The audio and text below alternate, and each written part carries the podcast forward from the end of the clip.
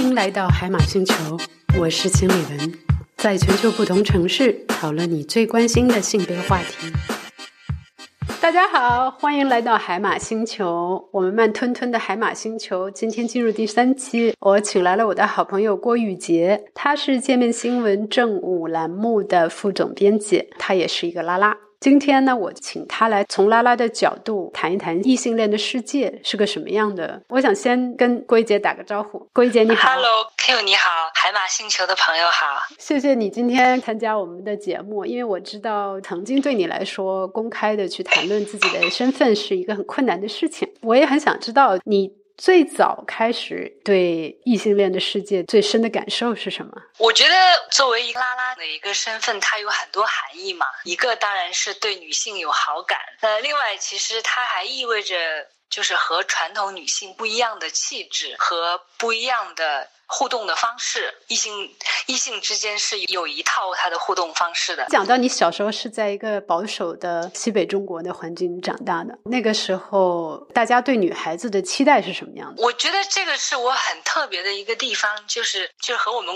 想象中的北方农村是很像的，大家家里面生几个女孩，最后有个弟弟，然后女孩就都回家种地，呃，做饭、洗衣服，让这个弟弟能够上学。但是我们家是我之前跟您讲过，就是我奶奶是一个非常开明的这么一个女性，然后我觉得那段时间也还是有一点，就是新中国的妇女政策是有一她的遗产的。像我妈，她是一个非常要强的人，她工作，她可能是我们家里面工资最高的人。我的姑姑们，她们。后来都读书，读到他们能够读的最高的那个阶段。所以我出生之后，我是家里第三代第一个小孩儿，大家都对我有很高的期待。我上中学之后，其实经常听到这种声音，就女孩子读书就是不行啊，或者是女孩子只能死记硬背。我出生之后，从来没有人对我讲过这样的话。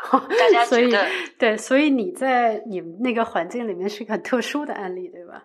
对我的性别气质，就我的外在和我的内在都是没有被束缚的。其实我从小大家都会说，那他像个男孩儿，他的行为或者是他的穿着，或者是我的性格，我的性格小的时候就有点。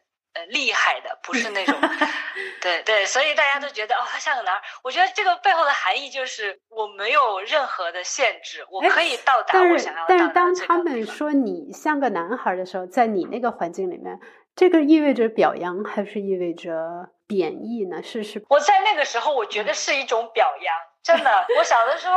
我很喜欢就是舞剑、舞棍这些对抗性的运动。然后我们家里人说啊，这个孩子真的是应该把他送到少林寺去。然后我就非常的激动，我就在家里每天都在等我家里人把我送到少林寺去。我觉得他们讲，当然他们讲的时候，我觉得也有一种文革刚刚结束没有多久，还是铁姑娘的那种性别气质还会受到鼓励的这么一个整个的社会文化里面。八十年代嘛，对吧？对，八十年代，嗯，然后后来，因为我们那个地方，我觉得变化是比较慢。我第一次感觉到说你像男的，或者说不像个女孩是有贬义的，是我到达北京之后，九十年代后半期，然后突然就走在大街上，就好多人，因为很多男的，尤其是啊，男的还是女的呀？我以为是个男的，就是你会知道他说那些话的时候不是善意的。那个时候觉得哦，就是好像女孩子是有一个样子的，那我不是这个样子。我觉得那段时间我还是挺痛苦的。所以也就是说，你是在九十年代进入中国的大城市的时候，意识到了跟主流社会的差异，然后第一次感到这个压迫，对吧？嗯，我觉得在性别气质上是的，可是我觉得在性别上，就是你作为女性这个性别。你能够感受到的恶意，其实当然，我觉得在成长的阶段里面一直都是有的。就是像我像我刚才说的，老师们都会说女生就是会死记硬背啊。即使不是在说我，嗯，其实没有什么人会说我的，因为我一直都成绩非常的好。嗯，大家都觉得我可能不不太一样，但是对于其他女生，就是会经常这样说。我有时候会想到我。中学的那些小学的同学，我都会觉得非常难过。他们一定是在这种压抑里，从整个的文化教育里面消失了。对，就是压力太大了，然后产生了不自信嘛。对吧？对。然后我我其实更感兴趣的是，我自己因为作为一个就是很主流的这个女孩子。长大的过程，我也体会了那种就是中性的时代，因为我比你还早一点。那么七十年代末期到八十年代的时候，那种女孩子是不能够穿的很漂亮，或者说穿成很有女性特征啊。那么再到后来。又要求你表现的要像个女孩子，就所有的这些要求，相当繁杂的一些要求的，比如说坐着时候腿不能敞开啊，不能骂粗口啊，然后男孩子调皮就是好事儿，女孩子调皮就是不像个女的，这不像个女的，那就是一个很大的侮辱感觉。嗯，但是我记得这个过程是在接近中学的时候才开始的，在小学的时候，我们当地的女孩子是非常厉害的。就是他们真的拿着那个扫把追着男孩子满操场跑，男孩子打不过。因为所以从那时候开始，我就一直对男女之别到底是什么样的，就有一定的这个低谷。我看到的女生，其实，在在我们那个年代，如果说不是因为家里约束太多的话，那些女生展现出来的这个力量、这种活跃度和那种自信，是跟男生没有区别的。然后等到月经来的时候。就突然产生了巨大的变化，因为那个时候忽然间就产生了各种各样的随之而来的这个社会的这种压力，老师也会说，家长也会说，然后又变得很羞耻嘛，因为这种事情他那时候还不能说出来，月经这个词说出来都是很可怕的，变得就羞耻压倒了。对，我觉得你说的非常重要，而且我也看过你之前写羞耻的。你的文章，我其实非常认同。我们小的时候是不能够讲自己的身体的，不能谈月经，然后你的内裤是要偷偷的晒的，不能光明正大。我自己啊，我自己的经验的确是这样。但但是你在乎吗？你你就是你这些事情对你影响大吗？我觉得影响真的不是很大。我我我成长的过呃过程里面，我觉得有一点。但是我真的从传统里面得益很多，其中一点就是我小时候非常喜欢看那些女扮男装的电视剧和故事，嗯，就像就是女驸马呀，还有再生缘，这些都是当时都拍成电视剧了。我觉得我从他们身上得到了一点，就是假装成一个男性可以得到非常多的自由。对，但是你要首先假装成男性，对吧？对，当然，但你也不是一个真正的男性。而是你意识到那个身份可以获得很大的自由。呃，其实你说的刚才那些都是我们那边都是有的。女孩子应该怎么样？吃饭的时候应该怎么样？不能出声音啊，然后坐着不能。我知道现在我妈都会说我，我坐着的时候腿并不起来。是，但是我我觉得就是当大家说啊。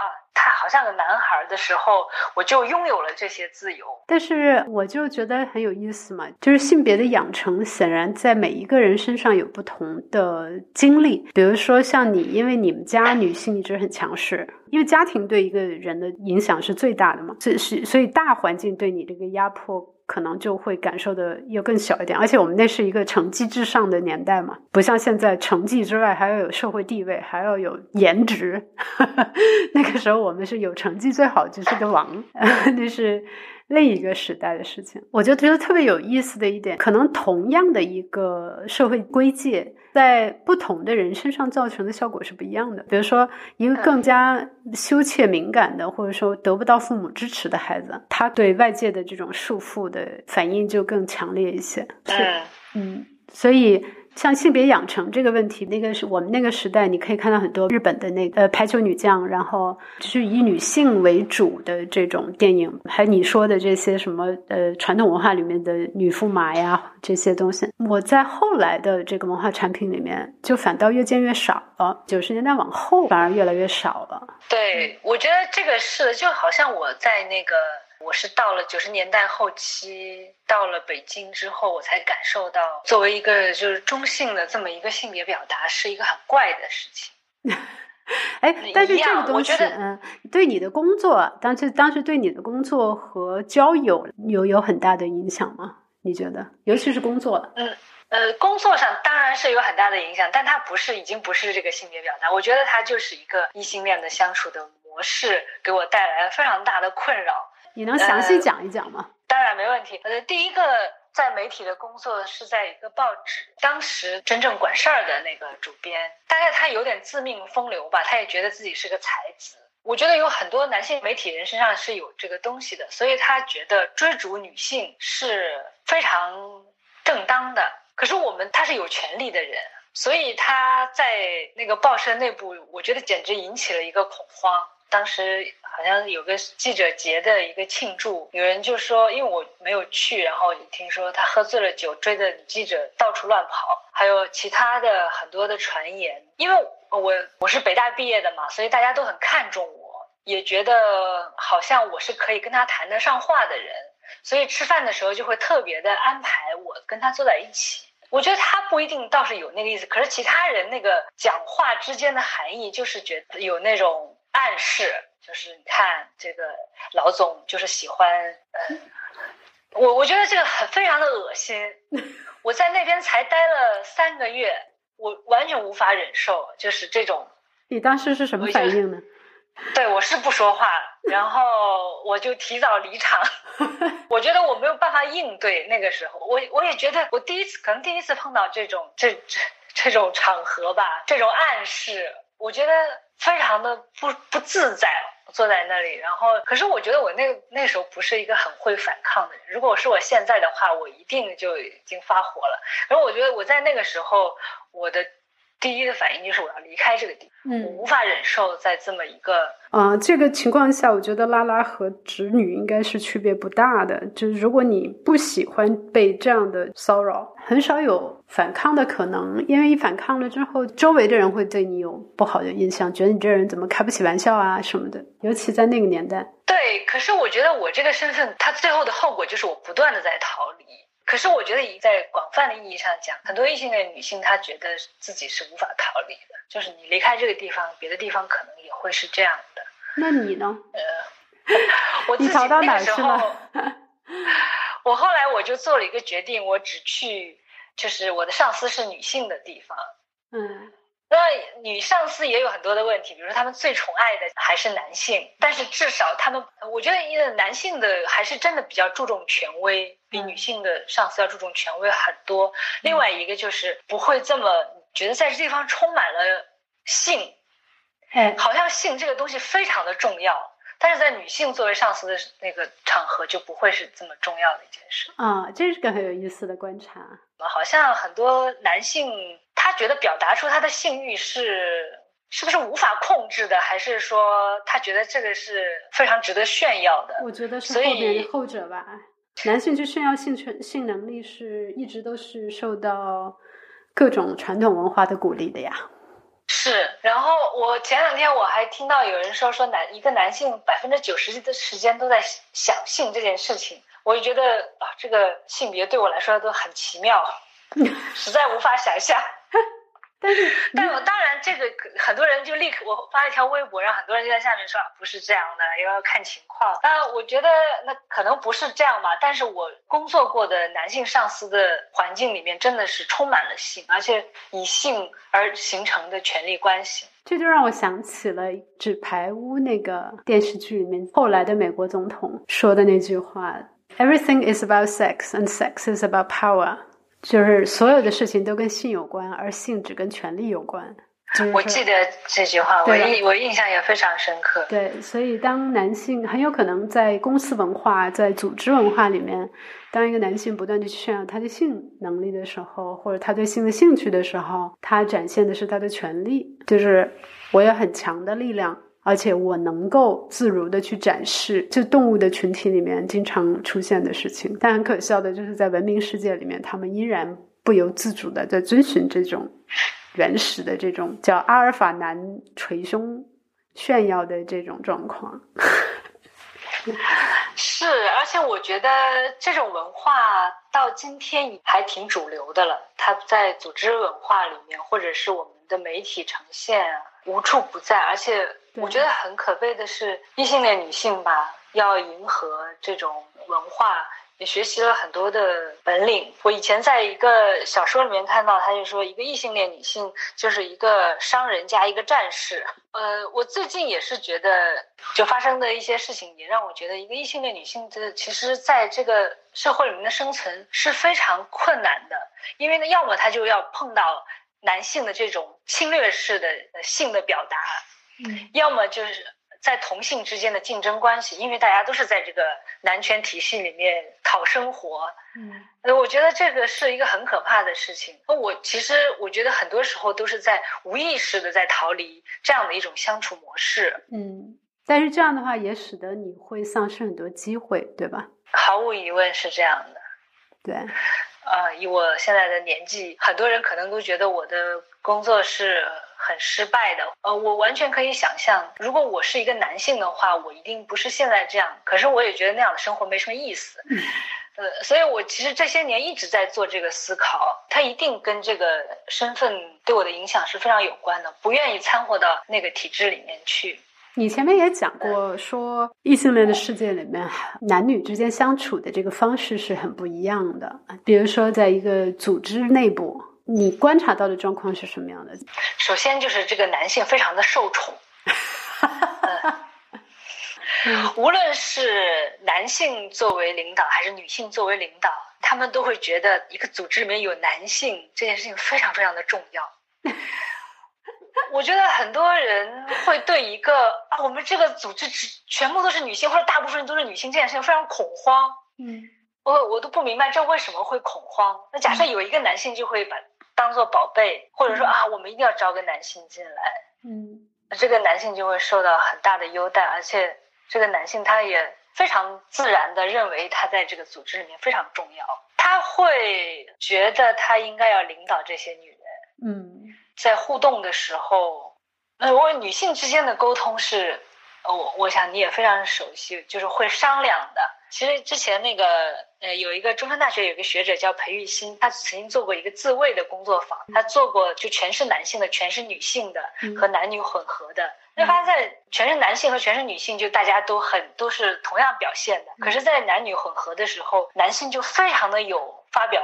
自己意见的欲望，然后女性就都会请教这个男性，嗯，那你们是怎么想的？你们是怎么觉得的？而且帮这个男性想办法。我觉得这组织里面其实就是很明显都是这样的。如果不是有非常明确的，呃，女性主义或者说女权主义的想法，有就是批判性的想法的话，基本上就是我所见到组织都是这样。对，不是有个词叫 mansplaining 吗？就是男人给女人讲。其实女人已经非常熟悉的东西，但是男人很充满自信的给女人居高临下的又讲述一遍，这样的情况是在每一个 机构、每个国家都在发生的事情。然后呢，但是女性也习惯性的会去聆听。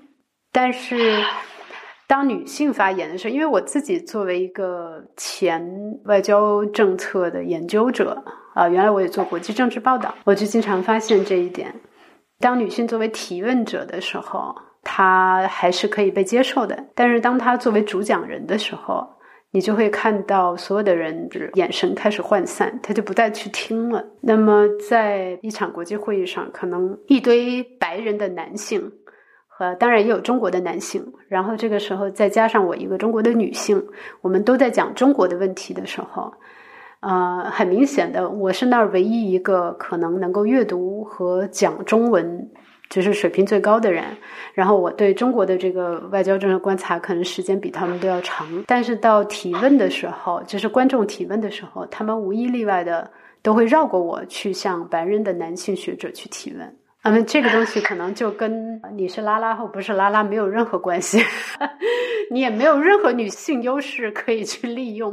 有的时候不是让我觉得这件事情是多么的重要，而是我非常的厌恶这样的一种异性互动的方式。那我觉得讲另外一一个，我觉得可以说明。我的工作的关系，嗯，其实很多人都说，包括我之前在财经，就是胡舒立还没有离开的时候，当时财经里面，呃，最重要的记者都是女性，然后胡舒立自己也说，女记者比较有优势，因为那些高官和企业家基本上都是男性，嗯，他当然不是有别的暗示，但后来。我觉得我们都很清楚了，因为你用一种谦卑的、温柔的和请教式的这样一种方式去发问的时候，对那些男性就比较容易能够接受。对，吕秋露薇早年的时候也是啊，她写过一篇文章嘛，前一阵子在回顾她过去可能十多二十年的这个媒体工作当中的经验，她就意识到她自己在早期的时候也是利用了同样的这一种性别身份的方便，然后结结果到了一定的水平线线上的时候，这个东西就是阻反而阻碍了她事业的发展，因为就没有人拿你当回事嘛。对，我觉得对我来说也是，因为。我没有这个优势啊，我我那我可以很礼貌的去请教人家，但是我绝对没有办法很可爱的、很美丽的去 去请教别人。那我在很晚我才意识到，哦，原来我很多采访不像别人那么成功，或者说没有呃，大概是有这个原因的。我很晚才意识到这个问题，但我就觉得有点恼火。我觉我也觉得我我我为什么一定要这样？或者我后来我就。对于很多的采访对象，我已经很也很不耐烦了。我觉得，我都没有必要，我也不想装成那个样子 去采访你。所以，我觉得这也是我很多就在职业上，有时候后有一段时间也越来越厌倦。我觉得他其实也有，就是他那个互动方式也是非常的深层的。嗯，我觉得特别有意思的一点啊，我自己作为记者啊。当年也因为我也是时政啊、宏观经济啊，然后接触的自然也是所谓的社会精英，绝对百分之九十九都是男的。哎，我就很有意思，但不管是中国还是国外，呃，还是中东方还是西方，当然可能西方略表面上略好一点，但是到后来我就发现，因为我从小到大是个女孩子受的教育，其实是要讨好的嘛。讨好更有地位、更有权势的男人，就是我不由自主的，我自己都不知道我在讨好，我就会不由自主的去微笑，然后去笑、去点头、去附和，忙不迭，就像个鸡啄米一样。刚开始的时候，那到后来，慢慢的我意识到这一点，而且我也慢慢的有了对话能力了，就不光是提问者的时候，我的微笑减少了，我的附和减少了，我提出异议的频率提高了。就在这样的时候，我就发现瞬间的我就被拒于千里之外了。但我又同时观察到男同事做的事情，他当他们这么去做的时候，他们是会被视为等同的对手的，会被采访对象说：“嗯，这是一个强劲的对手，我要认真对待。”但如果一个女的这么去做，你就会就是被推到一边，他理都不想理你。我觉得你说的一点都没错。我其实我刚才也最近有一点忘了这件事情啊，但我在回想我。呃，以前认真思考采访中的这个角色的时候，我也注意过这件事情。而且我觉得男性的记者很容易和男性的采访对象拉近距离。他们只要谈论说啊，那个女人怎么怎么怎么样啊，对对，然后或者说一起去，就是就他们只要去谈论一个女人或者贬低一个女人。然后就形成了战线，是吧？嗯，对他们就结成了同但是跟女人不能这样，你不能跟说啊，那个男人真讨厌哈，并不并不能达成任何战略同盟。没错，所以我当时就觉得哦，那我也没有办法像一个男性一样，我去跟那个采访对象，我去讨论一下女人，我也没有办法像一个。就是传统的女性记者一样去微笑着，然后很美丽的，就一般都打扮的很美丽的。我就是这个样子，我的样子通常都让人觉得很怪，所以我那时候真的是觉得我也是碰到了媒体的瓶颈，就作为一个记者的瓶颈，不知道该怎么进行。我觉得我好像对这件事情是有一个自觉的。那你后来是怎么样去去给自己找到一个一个路径的呢？职业的路径呢？首先，我觉得我就放弃很多，就是我没有太多野心，嗯，对成功的渴望，可能也是我自己知道我没办法达到吧，因为 就是你要达到那个东西，是要放弃的东西太要迎合的东西太多，我自己觉得了，我就先想我不要那些东西，我要找的是我自己真正热爱的东西是什么，嗯，所以我后来专注的领域其实都比较边缘，比如说像性别。或者还有比如说像社会运动，嗯，呃，或者是和历史有关，我觉得这些问题是我可以着手的，而且这些事情是没有人去做的，我就觉得那我就把我的技术活做好，嗯，关于文字，啊，我尽量在一个女性为主的工作的空间里，对，这是我的刻意的选择，我绝对没有办法跟很多的男性在一起工作，嗯，啊，那我在这个。呃，女性为主的工作的空间里面，我也可以去有意识的创造性别上更加友善、平等的这么一个。或者说到这里，我又想到最近发生的另外一件事情，让我特别的想讲的这个异性恋的呃相处文化。就是我前段时间参加了一个女性主义戏剧的工作坊，那大部分都是女性，只有两位就是生理上的男性，一位其实他更认同自己是酷儿，那另外一个他就。他就是个直男，他其实在这个空间里面的作用非常的重要。他带大家做很多游戏啊，他也常常发言，因为他们也做了一些表演。他在那个表演里面会突然去拥抱、触碰，甚至很激烈的去抓，就是一些即兴的动作。有我觉得有点侵略性的去在身体上对在场的女性，就是突然去抱她们，然后或者突然去抓她们。他觉得可能那是他就是进入了某种状态，当时就觉得有一点，就大家对他其实很好，都呃容忍了他的这些做法。那但是呢，像我还有其他另外几个，觉得我们没有在这个异性恋体制里面，我们就一不是很能看得上他的这些行为。我们也在现场就提出了意见，觉得他这样做是不合适的。在一个这样的空间里面，他没有经过别人的同意就去拥抱，或者是而且别人是观众啊，也不是演员，不是你们设计好的，这其实是有点侵略性的，是不应该出现的。我觉得其实这让他很受打击。然后再后来在。那个最后一天的时候，他就在这个空间里面提出了说，作为一个男性，他觉得在这个场合里面非常孤独，在一个女权运动里面，他找不到作为一个男性的主体性。反正总之，他觉得很难过吧。他希望大家帮他解决这个问题。哇，你知道他讲完这些话之后，现场的大部分女性都过去安慰他，帮他解决他在现场的问题。我们都觉得哇，这个。这这是一个女性主义的一个空间，这有什么好解决的？就你别别乱抱人呐，这是基本的文明的规则呀。没错 呀，哇，我们的这个异性恋的文化真的是一个 男性他在外面啊，不管怎样，他在一个只全是女性的空间里面，他就要做那个最重要的声音啊。不是问题不在这，问题就在于他把这个东西认为是他。呃，他的心理健康必不可少的一部分，而完全没有考虑到人家的心理健康的问题。对对，所以我们在在现场，我的朋友当时就是就是在那结束，我们就当时都觉得哇，真的是这个男性太重要，他的感受太重要了。再一个，我们在讨论女女女性主义的，然后以女性为主，女性受到了这么多的困难的一个空间里面。她的感受仍然是最重要的。就我的朋友在现场就在讨论的时候就说：“我觉得很简单啊，你要怎么样在一个女权主运动里面寻找你的主体性？第一，你可以在一个男性的空间里面去为女性争取，说那个场合是女性进不去的，你可以在那个场合里面去提倡性别平等。第二，你可以学习女性之间相处的方式。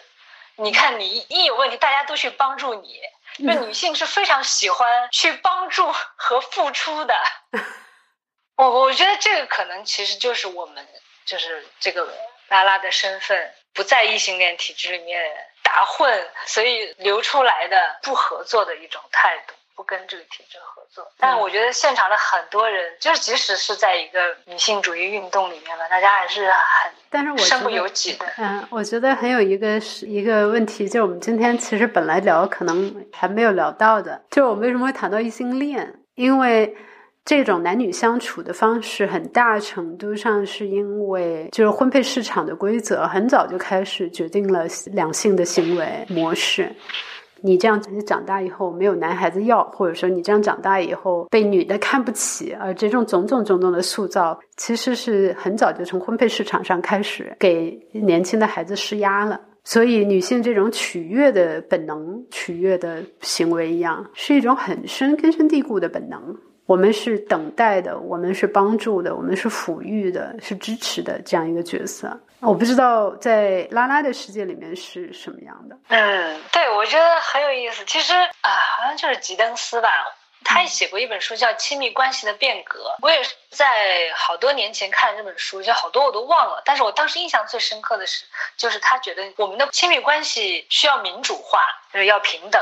他说他觉得女同性恋是最有可能实现这样一种亲密关系的。我我自己是非常认同的。我想你也知道，应该很多的听众都知道，呃，有一个粗略的分类，就是 T 和 P 在那个一对伴侣之间，嗯，就非要分出一个什么男的女的来。对对对，但其实很多都不是这么简单的，但我们就讲这种粗略的分类好了。就这样的 couple 也还是非常多的，一个 T 一个 P。那在这两个关系里面，其实很很多时候这个 T 是就是一个付出的角色，而且他那个付出就就就以生孩子来说好了，好多人其实都曾经表过态，就是说 T 觉得。就是他的女朋友生孩子的话会太辛苦，所以他愿意来做就生孩子的这个角色。这个还蛮多的，我听说过很多，当然也有很多不是这样的，但是这个是蛮常见的。以前也听过一个台湾朋友讲的他说在台湾他们叫 P 叫。就管婆嘛，就叫叫做婆。他说，婆和异性恋女性很不一样的一点就是是拉三分踢，就是是只要是一个拉拉，不管他是哪种性别气质的，但就有一种，其实我我认为那就是一种很独立的气质。嗯，它不是取悦的。像在我们就是所谓这个圈子里面，其实都很喜欢成熟、欢强势的女性。我觉得和异性恋世界里面非常不一样。我的我在台湾的有一很多朋友，他们学者原来也都是异性恋，到三四十岁的时候，呃，后来都交了女朋友。然后有另外一个男性的一个作家就很哀怨的说啊，现在你看他们都交女朋友了，不要我们这些男人了。我的一个好朋友。他也是一个学者，他听到这句话，他就很生气，说：“那他们也不自己反省一下？呃，他们以前也不是交女朋友，也但他们觉得跟女性的共同生活相处是很舒服的，是会让我这这样也有美化的嫌疑。但是我觉得是比较比较有可能有一个幸福和呃平等的关系。但是我觉得特别好笑的一个同样类似的例子啊，呃，我在德国嘛。”然后柏林的土耳其人非常的多。有一次我坐车遇就遇到一个土耳其司机，那个男司机，然后他就用德语说了很多他认为很好笑的笑话。我呢没怎么听懂，刚睡醒没多久，然后我就很礼貌的笑了一下。我的多年的这个女性本能就让我陪笑了一会儿。结果他就叹为观止，他说：“啊，你看，你看你多好啊，就是我说话你会笑。”这儿的很多德国女人，她们都不笑，她们都是拉拉。但事实上，但但是为什么呢？就是说，他认为所有的这些拉拉，首先一个，他认为拉拉都是都是很可怕的人。在他这种直男统治的社会里面，女人不笑那就是很可怕的。然后对，所以拉拉还是一个骂人的话。对，拉拉还是一个骂人的话。对，后来我也不知道该说什么，因为我的德语水平还没有好到可以跟他去讲性别构成这样的 问题。然后我就我就停止了笑。因为我意识到，我又回到了我的老习惯里面去。而在德国，尤其是在柏林这种大城市里面，他们欧洲的这种女性自我解放的程度比较高，他们对性别意识、权利意识的这个比较强，他去取悦性的去笑的这个这个本能，那相对要弱很多。就是说，你本来讲的都不好笑，我为什么要笑？对呀，没错。我跟你讲，我觉得这很多真的是本本能。我有时候看我身边的这些异性恋女性朋友，我觉得他们的人很好。那他们说很多话，或者对男性的取悦和服从，我觉得应该他们也不是刻意的。但是他们不这样做，可能会很难受。这个是有有社会学研究，在六十年代的时候就已经有美国的社会学家就研究出来了，人们对女性是要求他们要笑的更多的。就是当女性不笑的时候，她会被视为一个威胁，会认为或者视为是一个不正常的人。那你说我们该怎么办呢？你说我们能怎么改变这个事情呢？当然，首先我觉得还是要从自己做起，就是我们所倡导的一种性别女女性主义的这样的一种理念，它其实是应该是一个日常生活的实践。对啊，但是怎么实践呢？比如说，呃，比如说就。不笑那些一点都不好笑的笑话。我以前我的一个朋友曾经讲过，我这个人就是会经常会给自以为是的男性碰一鼻子灰。嗯，然后我通常都会对女性比较好，因为我觉得他们在整个的社会环境里面吃了很多苦。那在我的小环境里面，我愿意对他们好一点。我的实践多半都是创造一个小的环境。嗯。在我所在的组织、我的朋友圈，或者是我能够写的东西，尽量去创造一个平等的、协商的。其实经常会失败。但是我还是觉得值得去做这件事情，然后让有一些男性也觉得或者短暂的认为这样也是有好处的。我曾经受益了很多长辈的女性。也包括我的奶奶、姑姑和我妈，他们给我的这种力量，所以我觉得我现在也愿意成为一个力量的来源。嗯，你后来会发现，如果你自己不去做的话，也没有人真的会来做这件事情。对，但是如果你做了，呃，的确是可以促成很多不同。我现在就有这种感觉，因为我自从我对这个议题有了认识之后。我有意识的会在社交媒体上去发出自己的声音，很直接的说出自己的观点。然后在工作当中，就是说我也不会说，因为你是男的，或因为你是女的，我就去帮你或者不帮你。但是我会真的意识到，呃，女性需要的这个帮助是更多的，因为他们得到的，他们经常被屏蔽在各种资源之外，我就会更有意识的也会去。去联合这些资源来做一些事情，就像那个上次石特利也提到这个问题。对，但是我女性之间的同盟这件事情，我觉得我我觉得你说的非常对，是应该要做的。呃，有意识的互相的支持吧。但你也通常会觉得有比较明确的女性主义或女权主义的意识的女性，她会比较能接受。觉得如果是一个排斥女权的人的话，我感受不到这个东西。对，也是，的确是的，就是是不是同盟也要看双方的意愿。非常感谢郭一杰今天跟我们的分享，谢谢郭一杰。嗯，好，谢谢 Q，拜拜。